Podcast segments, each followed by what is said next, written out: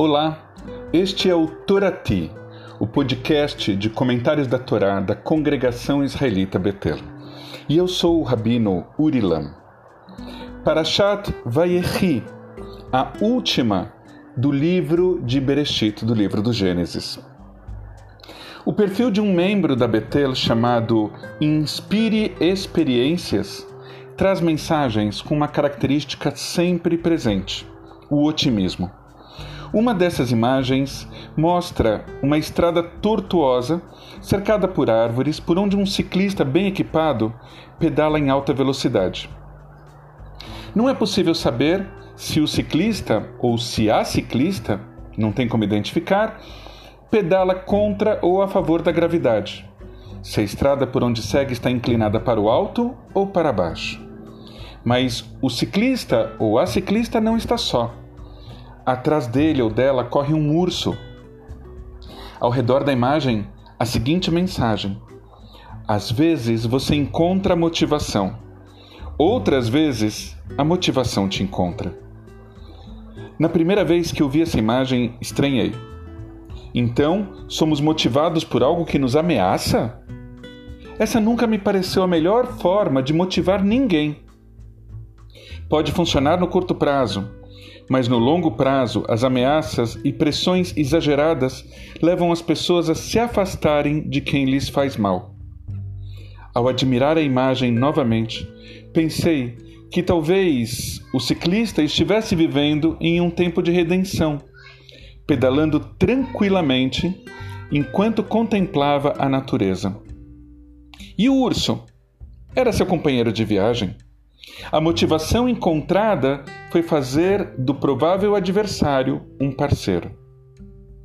Nessa semana, uma oração da Torá despertou mais a minha atenção do que outras. Ela diz assim: Eterno, tenho esperança na sua salvação. Depois de quase um ano em que o mundo se viu ameaçado pelo coronavírus, sem ter para onde correr, iniciamos hoje um novo ciclo do ano solar uma nova oportunidade de olharmos para a realidade com olhos mais otimistas. Sobre a Torá deste Shabat, aprendemos de Rabbi Shimon ben Lakish, no Talmud, no Tratado Psachim, que Jacó reuniu seus filhos com a intenção de lhes dizer o que viria a acontecer no, no fim dos dias, quando viesse a redenção. No entanto, Jacó se viu incapaz de transmitir o que desejava e comentou com os filhos: Talvez Deus esteja me protegendo. Um dos meus descendentes não deve ser adequado e não merecedor dos tempos da redenção, e por isso eu não consigo comunicar a vocês o que eu desejo.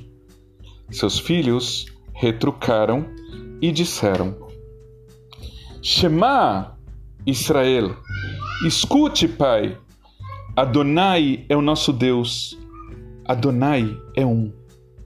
E continuaram: Assim como só há um Deus no seu coração, Pai, também só há um Deus em nossos corações.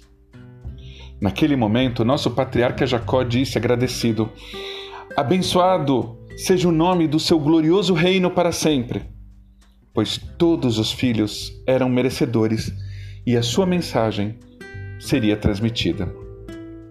Afinal de contas, qual era a motivação de Jacó para conseguir o que desejava? Ameaçar os filhos com alguma advertência do passado? Não. Sua motivação era a convicção de que estava falando do futuro para pessoas boas.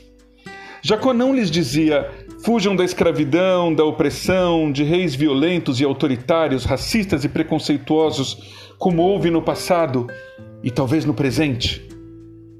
Os filhos não deviam fugir de quem vinha atrás, mas sim se sentirem atraídos pelo futuro promissor que estava diante deles.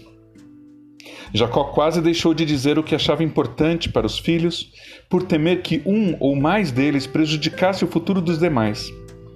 Explica-nos o rabino Isaiah Halevi Horowitz, da Idade Média, em seu comentário para a Torá Shnei Luchot Brit, que Jacó decidiu falar para todos os filhos juntos, reunidos.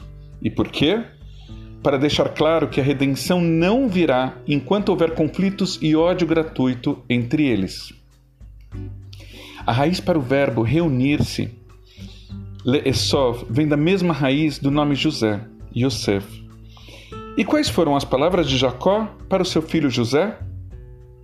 Que o Deus do seu pai lhe ajude, que Shaddai o abençoe com as bênçãos vindas do céu acima, até as bênçãos vindas do abismo abaixo. Shaddai, geralmente traduzido como o Todo-Poderoso, também pode ser compreendido como a nossa mama. Exatamente isso que você ouviu, a nossa mama. José recebe de Jacó Birchot Shadaim Verechem, bênçãos das mamas e do útero. Em outras palavras, bênçãos do sagrado feminino, que se estendem dos céus à terra.